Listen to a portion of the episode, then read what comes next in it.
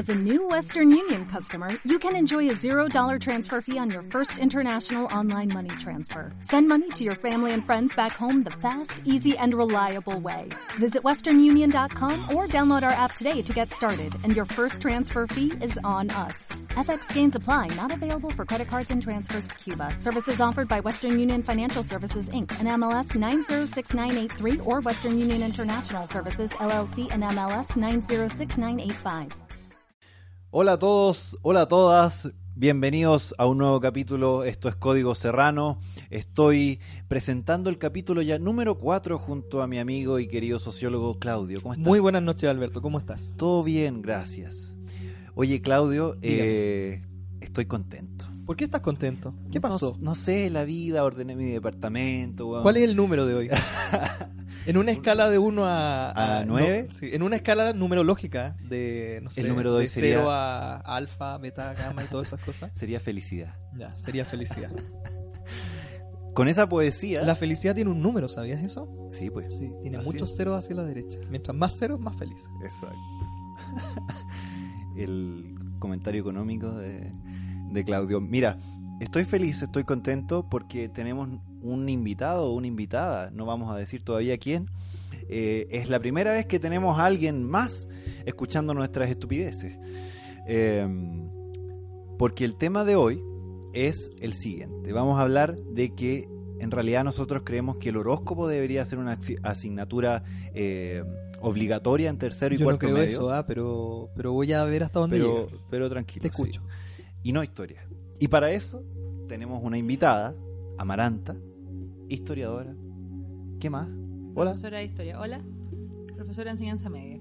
Ah, qué bien. Justamente la persona que necesitábamos Mira. Con, con propiedad para este clase de momento. No sabíamos que hacía eso, pero bueno, aquí está. ¿Cómo estás, Amaranta? Bien, muy bien, gracias. También estoy feliz. ¿En serio? Sí, ¿Por alguna razón en particular? casi la misma que tú y por estar aquí con ustedes. Ay, Oh, eso me provoca tanta felicidad también. Sí. Somos un círculo. Oye, vamos a entrar en materia del tiro para no, no irnos por las ramas nuevamente. ¿Ya? Eh, Oye, hablando de ramas, ¿Ya? No. Gracias. Eh, a ver, no sé si saben ustedes, yo sé que Claudio es el experto en este tema y él nos va a contar. Tercero y cuarto medio, el gobierno dice no queremos más historia como ramo o asignatura obligatoria, además educación física tampoco es obligatorio, Sí. lo ponemos como opcional.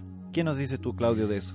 Mira, eh, primero eh, aclarar que este no es un proyecto o una modificación que haya realizado el gobierno de turno, sino que tras tres años de tramitación y siete revisiones, el Consejo Nacional de Educación aprobó cambios para el currículum de tercero y cuarto medio en todo tipo de establecimientos, medida la, a la cual eh, la formación contará con seis asignaturas obligatorias y hasta 27 opcionales, Oye, te lo estudiaste muy bien. de memoria.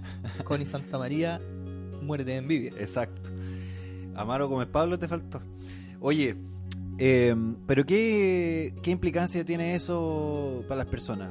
¿Qué, ¿Qué va a hacer? ¿Van a eliminar historia y nunca más vamos a escuchar la no, lo que pasa es que hay una serie de modificaciones. Eh, no sé si tú te acuerdas esa transición que hubo, por ejemplo, de castellano. Yo estudié castellano en el. en Ah, sí, pues al lenguaje. a lenguaje y comunicación, Sí, que en el fondo cambia un poco el espíritu y el, eh, los alcances, digamos, del ramo, los actualiza. Ajá. En este caso, la búsqueda es principalmente poder eh, sacar el concepto de historia y agrandarlo. En este caso, por ejemplo, están ocupando conceptos como educación ciudadana.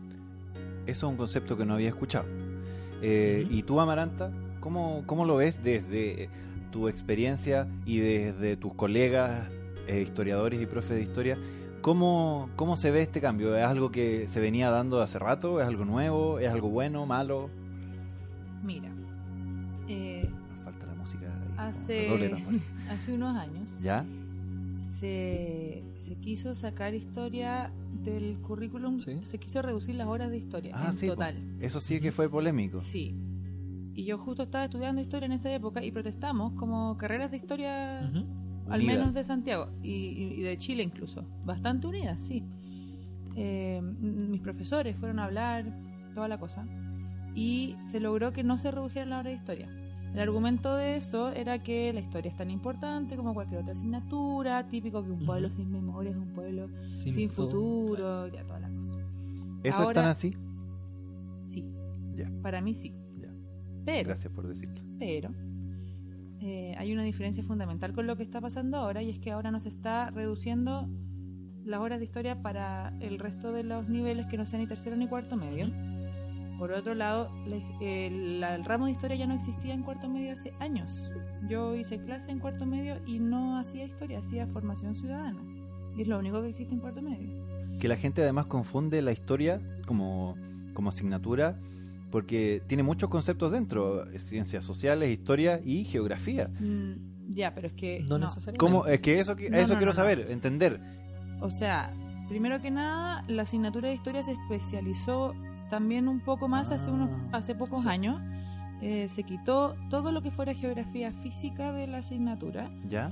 y eso pasó a ciencias, porque también se veía en ciencias, se veía en Sí. física Claro. y no sé si en química.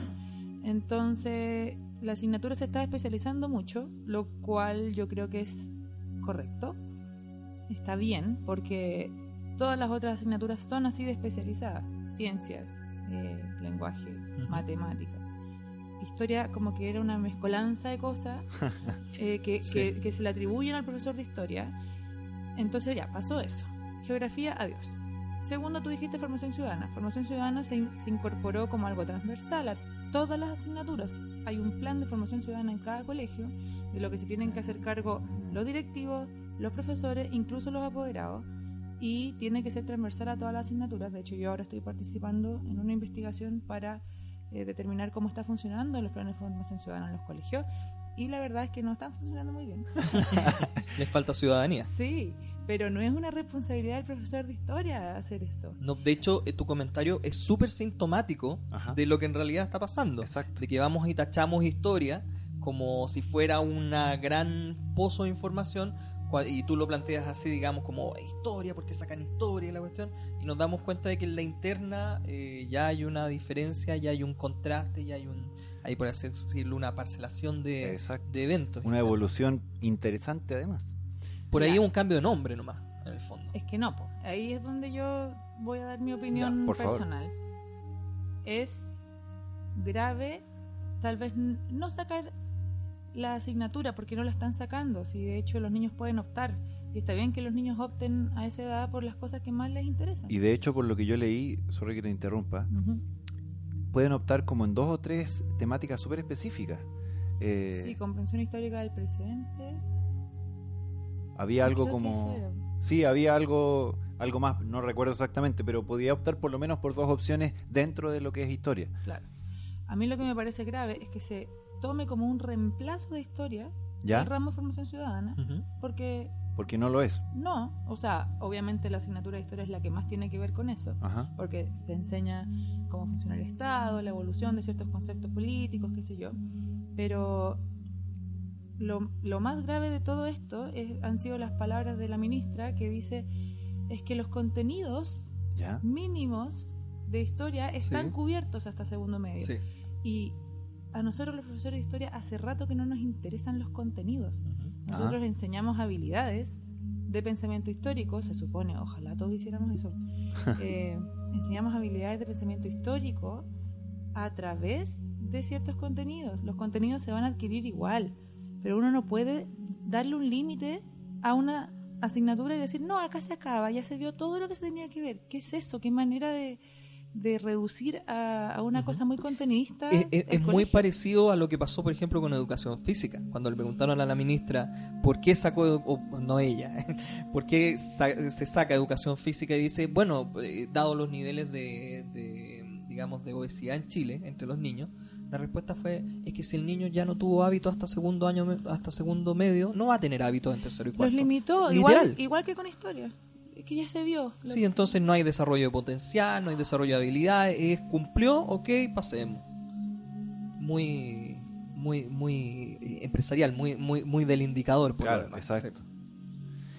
Oye, y mm, a ver, entendiendo la, la dinámica que se genera eh, en historia principalmente, eh, ¿cuál podría ser una propuesta o una salida alternativa? Porque incluso, lo comento porque el, el Colegio de Profesores indicó que va a haber eh, paro nacional a partir del 3 de junio.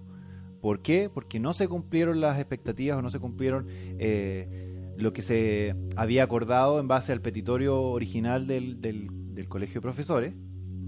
Y además se suman a lo que eh, menciona el ministerio, digamos, y lo que menciona el consejo que evaluó todo este proceso. Eh, y ellos dicen, no, no estamos de acuerdo, nunca se nos dijo que historia se iba a transformar en un optativo, una serie de cosas más que están en las declaraciones de, del colegio de profesores. Pausa, aún queda por definirlo por el lado de Contraloría. Claro, por eso no. es la última palabra respecto Exacto, exacto. No está todavía eh, cerrado el tema. Entonces, ¿qué podría hacerse ahora, a partir de ahora? Porque para atrás, yo que sepa, en ningún momento los profes de historia le, le hicieron alguna consulta como si, si es que querían o si es que eh, ellos proponían algo mejor. Sí, obviamente. O sea, jamás se ha consultado a los profesores por estas decisiones. Pero es que yo no, no me imagino, nunca me imagino soluciones de ahora. No, Ya. no, no se me ocurre qué se puede hacer. Solamente, o sea, está, para mí está todo mal enfocado. Entonces, no, no sabría cómo solucionarlo a corto plazo. Porque, insisto, la, el reclamo de la gente común y corriente Ajá. es, ah, la historia es tan importante, ¿cómo la sacan? Cuando no la están sacando, insisto. Claro. Acá hay un problema de conceptos que es otro y que no se está viendo, ni siquiera lo están dando a entender los medios y eso es lo que hay que solucionar, pero tiene que ver con el rol que se da a los profesores en la sociedad, tiene que ver con el rol que se da también a la historia y a las habilidades de la historia, que son distintas a las habilidades del lenguaje y a las habilidades de formación ciudadana, etcétera, y siempre se le equipara con todo. Entonces, eh, a mí me, me falta como una perspectiva más amplia por parte de las autoridades, por parte del colegio del Consejo Nacional de Educación, que por lo demás estuve revisando quiénes eran, ¿Ya? eh, pura gente de mi universidad Ah, mira. y de, de la Universidad Católica, por, por si acaso. Eh, o sea, no pura, hay un. Pucha, esto lo de porcentajes, pero debe ser un 80% de la Católica. Hay, digamos, entre los 11, no sé, 14 personas que lo forman, hay dos Ah, que son o tres que no son de la Católica. Claro. Y eh, personas ligadas a las humanidades en ese consejo, hay dos también. Ah, ya. Dos Ah, o tres. O sea, es- son todos de la católica, todos científicos, algunos psicólogos y una persona que ni siquiera es historiadora, es como. eh, no sé, Psicóloga. no, eh, no, técnico. no sé, socióloga, una cosa. Ah, mira, los sociólogos. Tarotista. No, no es socióloga. Bueno, es algo que Algo. es algo humanista. Ah, ah, Esas cosas artista, ah, como licenciada en arte, Ah, magíster ya. en bellas artes. Esas cosas. Ya, Esa es que gente, está muy esa bien. No, está muy bien, está muy bien. Pero claro, no hay mucha gente humanista tampoco en el consejo. Entonces, claro, por ahí uno va viendo eh, la- la- las razones de por qué se toman estas decisiones. Oye, eh, eso no será como, tomando y cito lo que dijo Claudio, no será eh, un síntoma de, de que en verdad no estamos comprendiendo muy bien en general. ¿Por qué lo digo? Eh, hace pocas semanas salió un estudio de la famosa OCDE que dice que eh, en Chile, en verdad, la mayoría de la población no eh, posee una buena comprensión lectora Mm. y al mismo tiempo no es capaz de resolver problemas matemáticos básicos para poder trabajar en un lugar.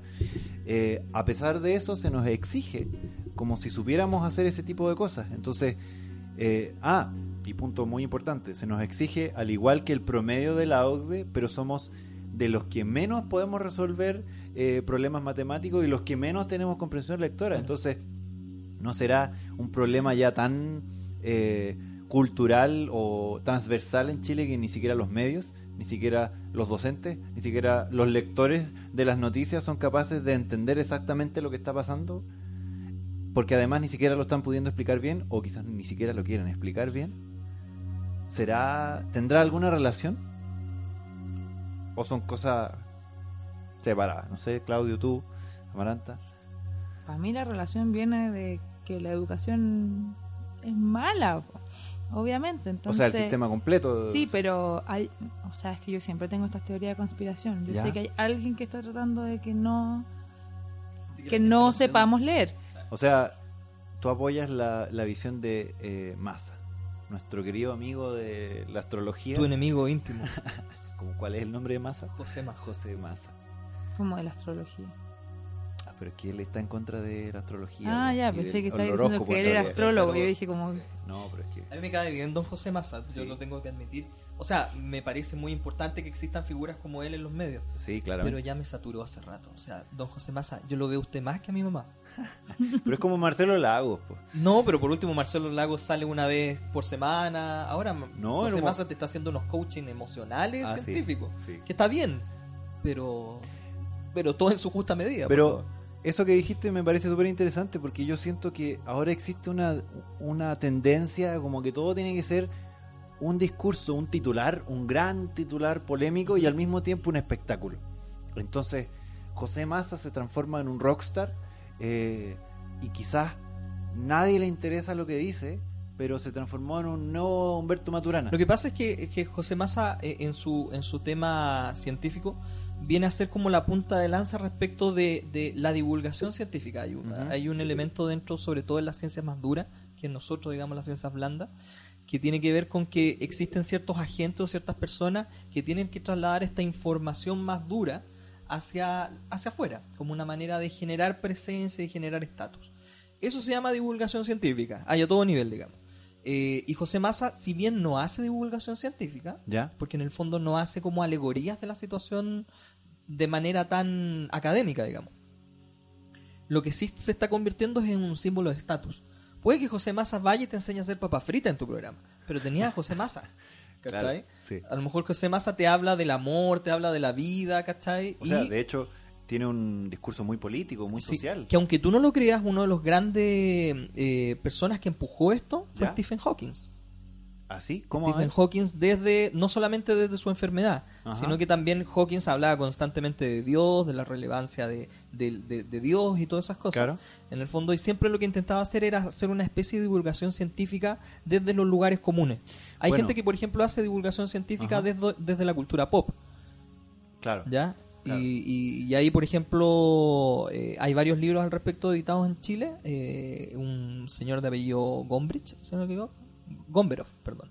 Él hace, digamos, tenía una, unas columnas en el Mercurio sobre ¿Ya? divulgación científica, las juntó y han aparecido varios libros Ah. al respecto. Es como The Big Bang Theory o la teoría del Big Bang, la serie, ¿Sí? donde Stephen Hopkins apareció seis veces. Claro, o sea, veces. se instalan en la cultura pop y yo creo que en el fondo José Massa está buscando eso, eh, Mm. instalarse en la cultura pop y decir, bueno, se puede hacer o, des- o hablar de ciencia desde una cultura pop chilena, que es aún más complejo, como hablamos de ciencia cuántica en la cuarta.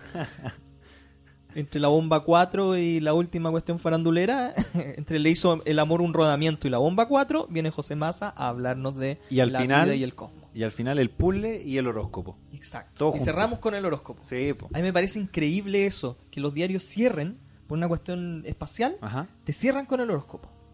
Yo creo que ahí hay una cuestión ideológica de fondo. Sí.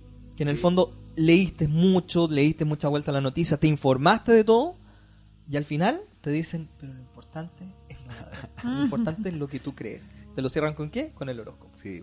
Pero ¿sabes qué? Eso es interesante porque, por ejemplo, cuando uno dice, oye, yo eh, me dedico a la numerología.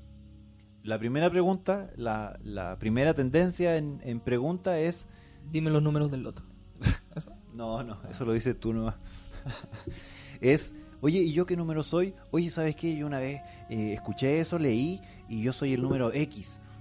Oye, pero es que yo no trabajo con un número. O sea, yo no puedo definir a una persona por un número. Yo trabajo con 10, 15 números que están en distintas posiciones y que eh, generan una influencia en la persona, en su personalidad, en sus características, etcétera, que lo llevan a tener un ADN, por decirlo así, una, una identidad única que, que lo diferencia de la mayoría de las personas. Sí. Hay algunos que son más cercanos que otros.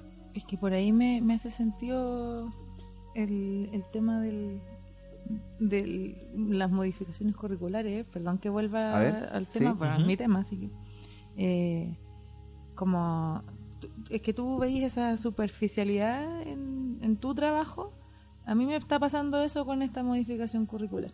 ¿Por qué? ¿Cómo? Porque es como decir, eh, bueno, este es el número, el único número. Entonces estos son los contenidos que hay Sí. que ver. Hasta aquí llega, se acabó. Es la visión tecnocrática. Claro, y, y, y no es. eh, y, y nosotros, o sea, ni siquiera estamos en el mismo nivel de discusión. Nosotros no estamos discutiendo por contenido, estamos discutiendo por habilidades.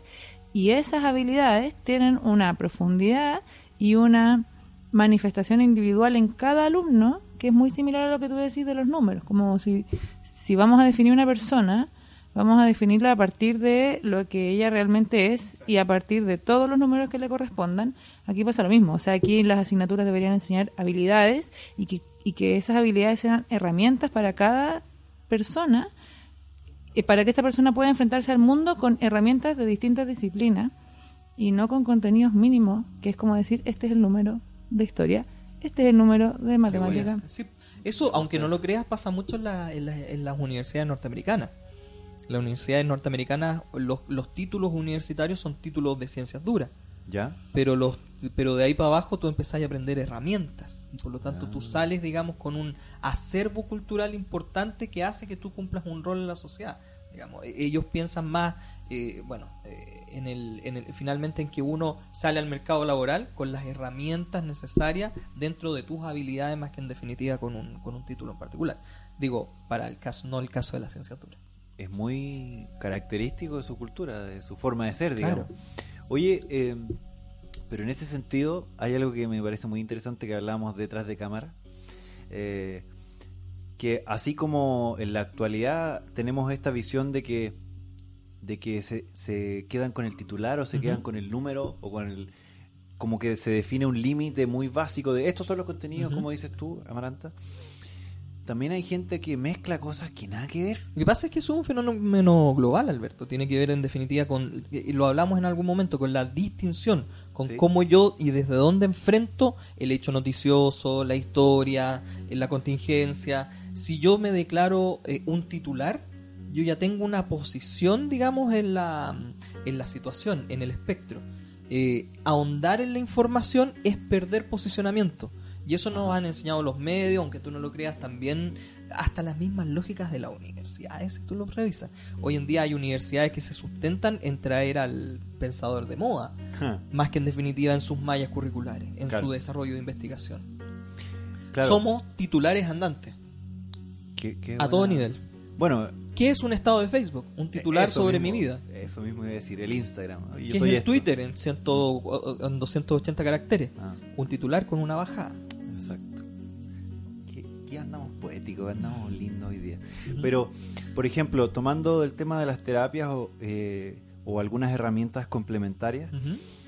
Uno puede tener resultados muy eh, positivos y, y que se pueden relacionar mucho con el trabajo, comillas, tradicional. Sí. Tradicional para el sistema actual, porque eh, entendamos esa limitante cultural. Eh, por ejemplo, en Perú, en Perú hay un par de empresas que trabajan la numerología como una consultora o una asesora de empresas. Entonces tú, Amaranta Company, tú, Claudio SPA, eh, son asesorados por este Alberto Numerologic Industrial Corporation, eh, donde yo vengo, eh, calculo tus números, saco ciertas probabilidades, tendencias numéricas y te asesoro sobre decisiones a tomar, sobre el profesional que estás buscando, sobre el equipo de trabajo que estás desarrollando, etcétera, etcétera. Y los resultados son súper positivos. Entonces, ¿a qué quiero llegar? Alguien ¿Cómo, me diría, cómo- cómo mido que sea un resultado positivo? porque lo miden a través de los indicadores que tiene una empresa tradicional. ¿Ya? O Por sea, ejemplo, eh, vamos a trabajar el concepto de liderazgo o de trabajo en equipo. Ujú. A través de la numerología yo, yo saco ciertos perfiles. ¿Sí? Un ejemplo moderno del uso de la numerología es el eneagrama. Es como un meta headhunter. Exacto. Eh, el eneagrama es una versión moderna y simplificada de la numerología y eso se utiliza mucho en, en psicología laboral y en el, en el asesoramiento de, de personas. Entonces, en base a eso yo saco algunos KPI eh, de empresa, comerciales o lo que sea y ahí obtengo a través de un seguimiento eh, la realidad si es que cumplió mis objetivos o no. Y esa es una buena práctica, digamos, de cómo utilizar un conocimiento para algunos alternativo, Ujú. esotérico, complementario. Mira, qué bueno, qué bueno que ocupaste la frase una buena alternativa, una buena manera. Porque Ajá. yo te voy a hablar de la mala manera. A ver, Mira, aunque ustedes no lo crean, no venía preparado, pero eh, me puse a revisar un poco eh, gente o situaciones donde la numerología o todas estas cosas, eh, estas ciencias complementarias, ya no sé cómo llamarlo, eh, hayan jugado un papel importante, por ejemplo, en la historia. ah, ya. ¿ya? Entonces tenemos el caso de nuestro eh, Augusto Pinochet. Don Pinocho. Don Pinochet. ¿Ya? ¿Tú sabías que Pinochet era muy supersticioso? Algo sabía. Sí. Él, por ejemplo, eh, le tenía miedo a los temblores, ¿ya? Porque creía... Y esto es real, esto es real. Esto es real, por Pero favor. estamos humanizando al seriedad. tirano, güey. Mm, Pero si todos son... Si la característica humana no define nada. No, No define bueno, nada. Ahí falta leer a Sisek. Ah. O sea, lo- todos somos humanos. Ya. Lo que, nos, lo, lo que nos declaran son nuestras acciones. Por lo tanto, cuando alguien te dice, oye, pero era humano, sí, eso no es ningún argumento de fondo. Toda la razón. Humaniza nomás, dale. Claro. Dale, dale, vos Humanizar dale. la maldad. No, hay que. mm, Bueno, en fin. Todos cagan igual. Ya, vamos. Ya, ok. Lo que pasaba con Pinochet es que, por ejemplo, cuando temblaba, él no le tenía miedo a los temblores, sino que le tenía miedo a lo que producen los temblores. Que es, por ejemplo, que aparecían duendes. A él, con los temblores, Nah. se le aparecían los duendes. Como la Luisa. Sí, eh, bueno, él tiene, Sí, él sí. tiene, él, él tiene raíz de campo, por lo tanto tiene alguna Ah, lógica, digamos, pensar eso. Pero, por ejemplo, Pinochet era, eh, tenía una astróloga Ya. de, de su ¿Yolanda mano Sultana? derecha. No, no, bueno, sí aparece el nombre, pero sería muy comprometedor decirlo. Ah, ya, muy bien. ¿ya? Y que además era numeróloga. ¿Ya? Ah, Entonces, colega. claro, Amiga. que se siente Com- trabajar para el enemigo. Compañera. ¿ya? Y él- bueno, y, y- y en las conversaciones con la numeróloga descubrió Pinochet que él era el número 5. Ya. Que se identificó como número 5. Betador 5. Ya. Claro, entonces dijo, bueno, entonces si soy el número 5, el plebiscito del 88 que sea un 5. Ah, ¿verdad? po? Pero se olvidó que. ¿Qué mes fue? Octubre. Octubre, 5 de octubre del 88. Pero, señor, pues se equivocó. Ya. ¿Ya? Entonces, como podemos, Quiero saber por qué se equivocó. como podemos ver, no le achuntó al parecer, él no era número 5, o sí era número 5, pero tenía, no sé, ¿qué nos puedes decir tú al respecto? Eh, estoy sacando los cálculos. no, pero. La calculadora 5 de, humana. de octubre de 1988. Eh, Calcula por mientras nosotros Ya, hablamos de mientras, otra cosa. No, no. mientras tú calculas, yo puedo Ah, decir que, pero por mira, ejemplo, que este ver. tipo de hecho, que sea Dale, algo dale, como dale. que los, los políticos estén asociados a la numerología, eh, tiene que ver en el fondo con la interrogante constante del poder, que es en qué me sujeto para ejercer el poder, digamos. ¿Cuáles son mis argumentos respecto del poder? ¿Cuáles son mis capacidades? Eso es estar inseguro de las capacidades. Y hay un tema de fondo, sobre todo en la política, que es importante. Y esto, esta información nace o se complementa a partir de algo que pasó el año pasado ya. al alcalde de Coquimbo. No Ya. sé si tú, tú conocías la, la noticia. El alcalde de Coquimbo fue demandado por una deuda de 37 millones de pesos Ah, por servicios esotéricos.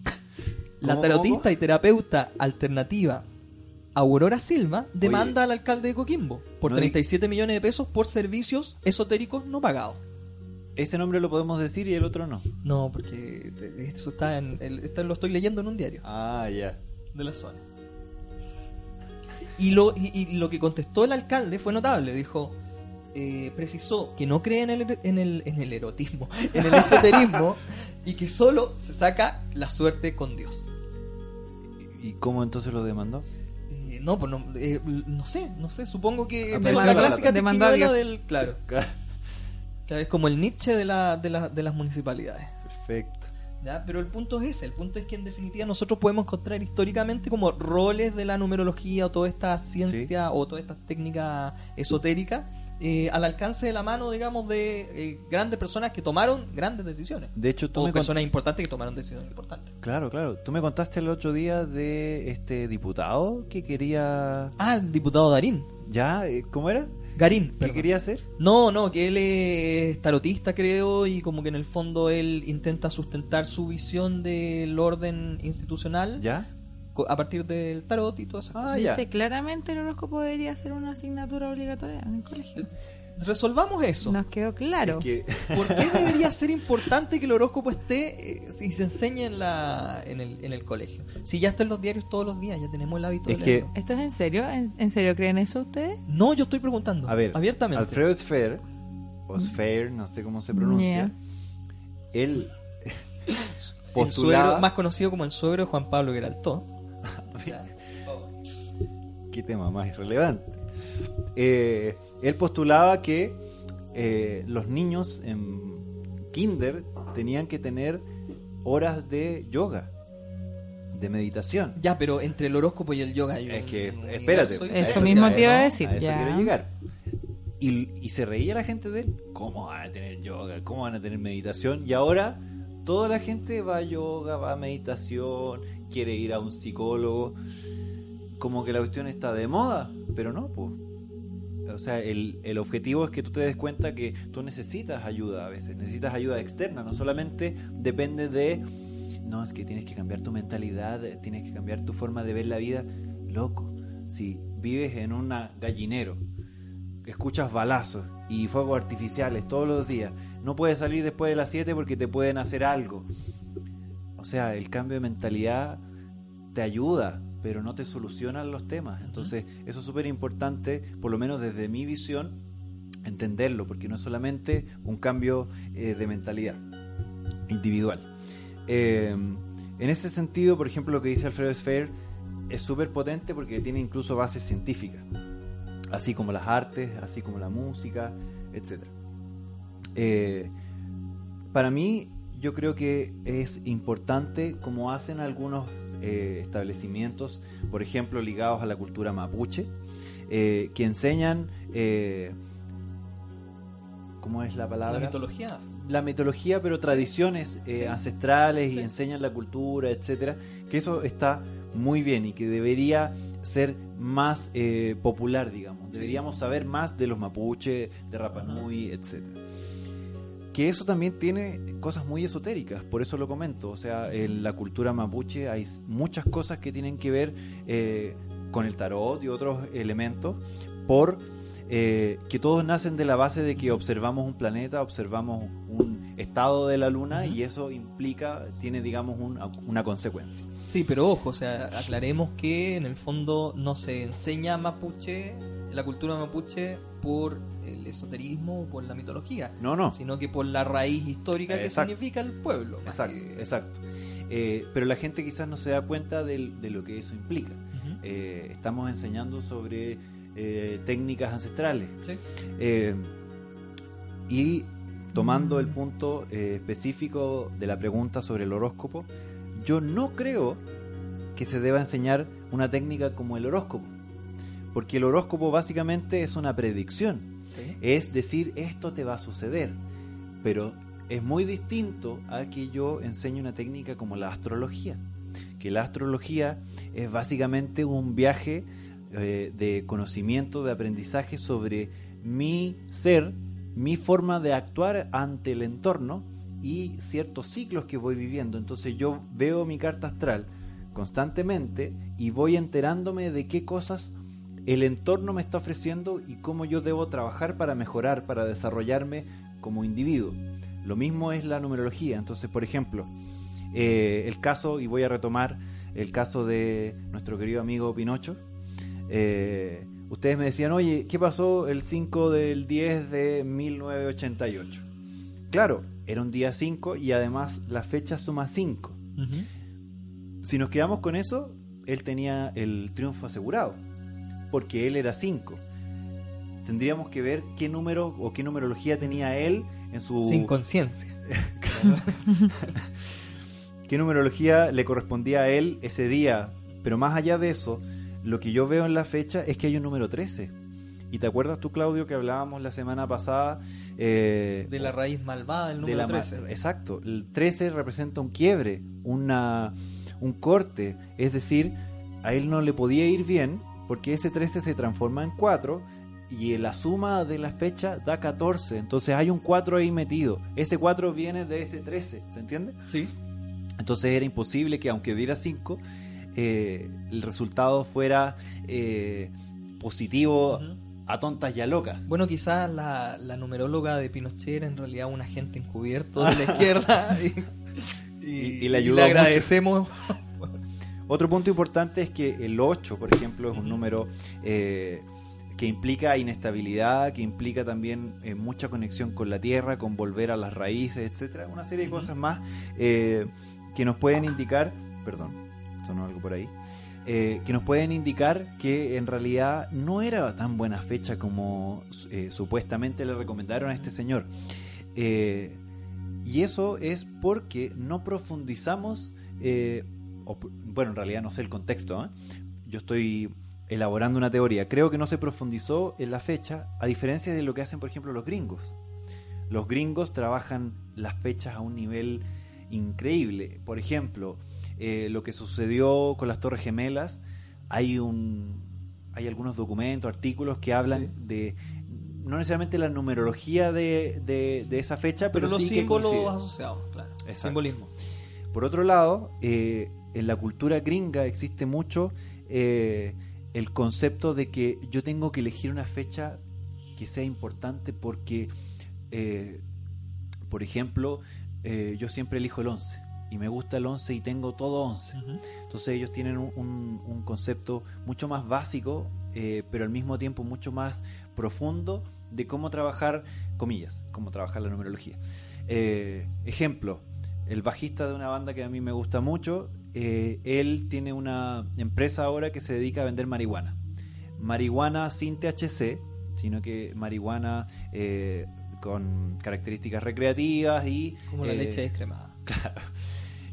Solo- entonces, es solo recreativa la, la leche descremada. Exacto. Y él le puso a su a su empresa el 22. 22 Red Ale, creo que. Eh, ¿Por qué? Porque él sacó sus números como yo nací un 22, mi esposa nació un 22, nos casamos un 22 hace 22 años. Tiene por lo menos 11 o 15 cosas que pasaron relacionadas a un 22. Entonces para él el 22, así como Alan Johannes, que es chileno, El 11. el 11, Eleven, etcétera, para los que conocen un poco más de su música.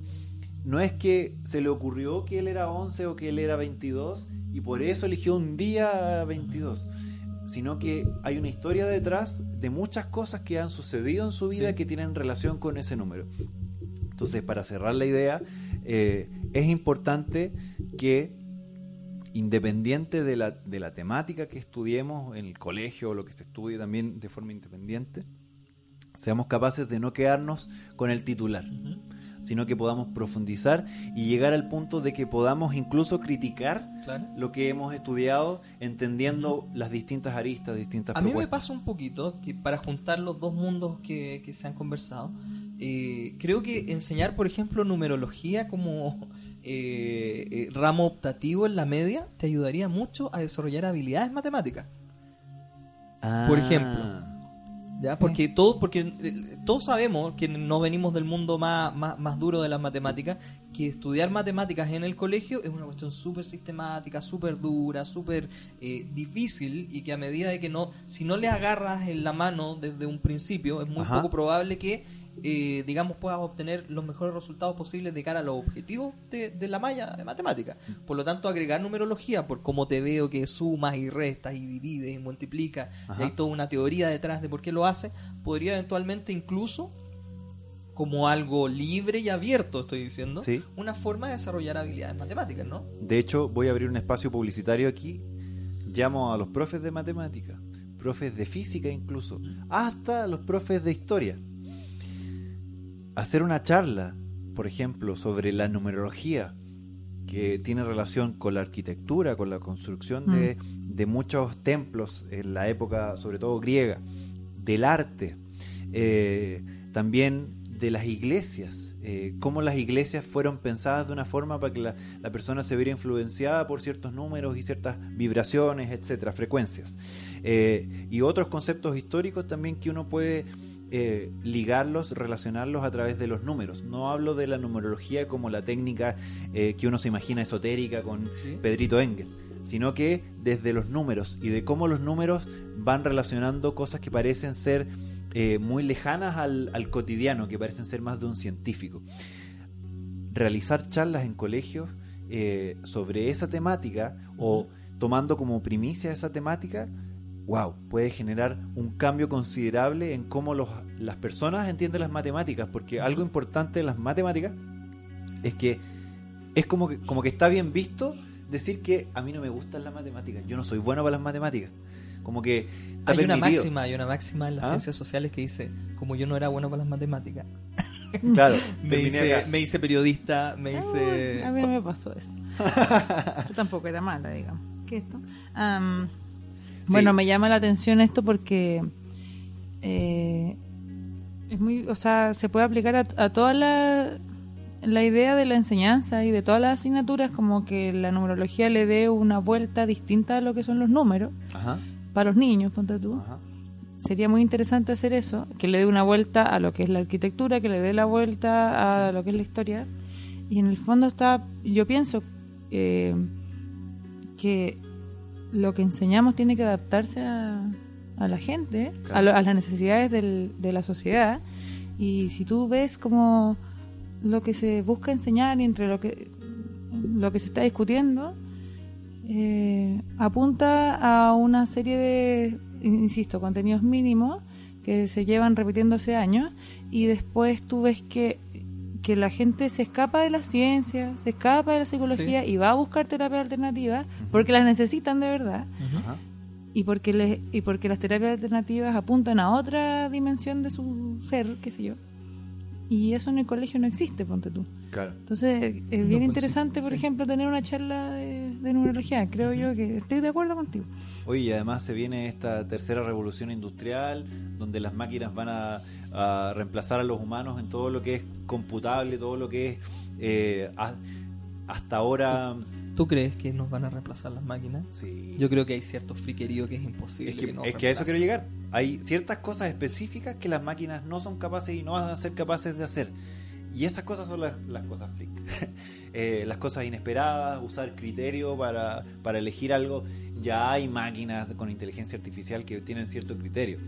Eh, pero es muy difícil que lleguen a la complejidad que tiene un ser humano de ver a alguien llorar y bueno, tomar una reacción eh, inmediata y cambiar su lógica de trabajo por esa situación puntual que es netamente emocional, Sí. no computable, digamos, no, eh, no estandarizada.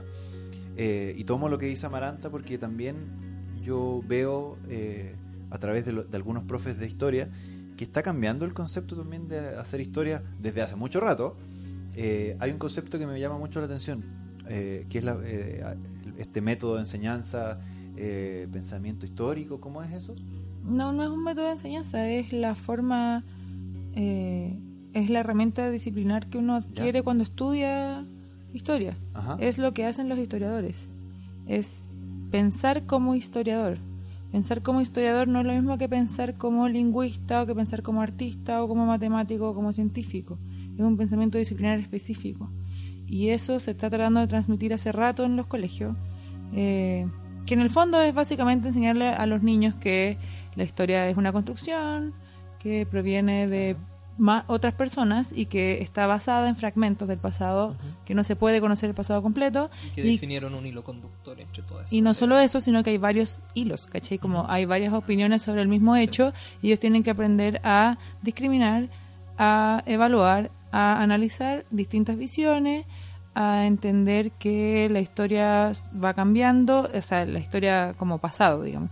Eh, en el fondo, el pasado también es eh, cuestionable, va cambiando y que se basa en fuentes históricas que son limitadas. Ese es el pensamiento histórico, básicamente. Poder usar ese, ese criterio que no es lo mismo que leer un texto y comprenderlo, que es una habilidad transversal del lenguaje. Claro. No, porque tú aquí tienes que leer el texto, comprenderlo y después juzgarlo según quién lo escribió, cuándo lo escribió, por qué lo escribió. Eso es pensamiento histórico. Bueno. Ya que preguntabas, ¿no? No, Sí. sé, no sé a qué iba la pregunta. No, no, es que me parece aquí yo me arranqué con los tarros. como No, pero, pero eh, no, es importante, es importante eso porque, porque eh, eh, hoy en día con, con fenómenos del- de la información, ¿cierto? De la informática y todo, ¿cierto? Estamos viviendo cambios que antes eran más lentos y más graduales y hoy en día los cambios, sobre todo en el acceso a la información y por lo tanto en la visión de eso, son más radicales, ¿cierto? Y fíjate lo importante que es tener esa habilidad frente a toda la información que reciben los jóvenes hoy en día. O sea, se compran cualquier cosa, no cuestionan la fuente, no cuestionan quién dijo nada. Eh, Claro, y en el fondo eso es una crisis, porque en el fondo nosotros vamos trabajando un método, sobre todo, y- y- y no solamente la educación, sino que la ciencia misma, ¿cierto? Claro. Y, y el posicionamiento de la ciencia frente a las cosas hace que vivamos tiempos de crisis porque nos vamos al mismo ritmo en la búsqueda de respuestas.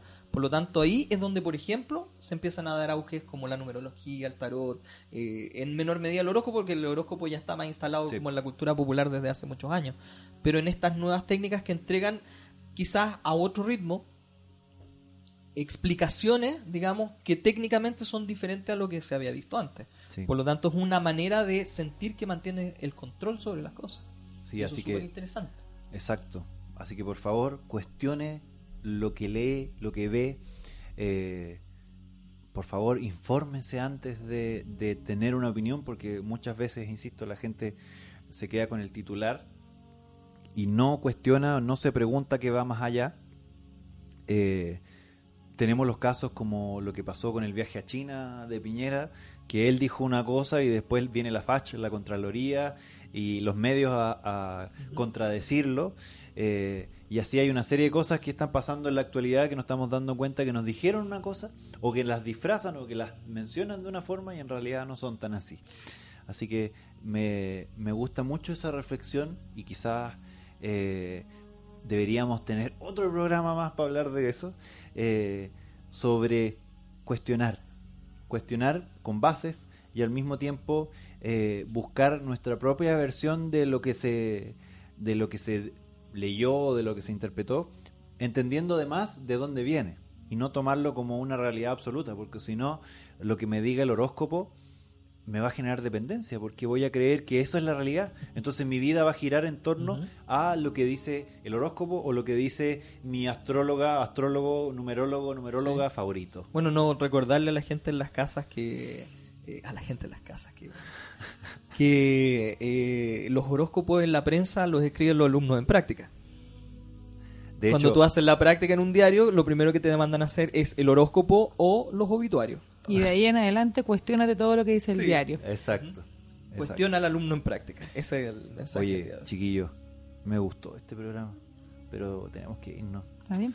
Así que mm, vayámonos nomás porque o si no nos pero, vamos- pero no nos podemos ir sin antes mencionar nuestras redes sociales, Oye, Alberto. qué bien, Claudio, Mateo hoy día. ¿Cuáles son nuestras redes sociales? Arroba Código Serrano en Twitter, todo junto, Eso. Código Serrano. Y se, se ocupa el arroba en Instagram también. Sí. ¿o no? Es que yo no soy millennial. Eh, bueno, Código Serrano todo junto en Instagram. Perfecto. En Amaranta, el Snapchat no nos encuentran.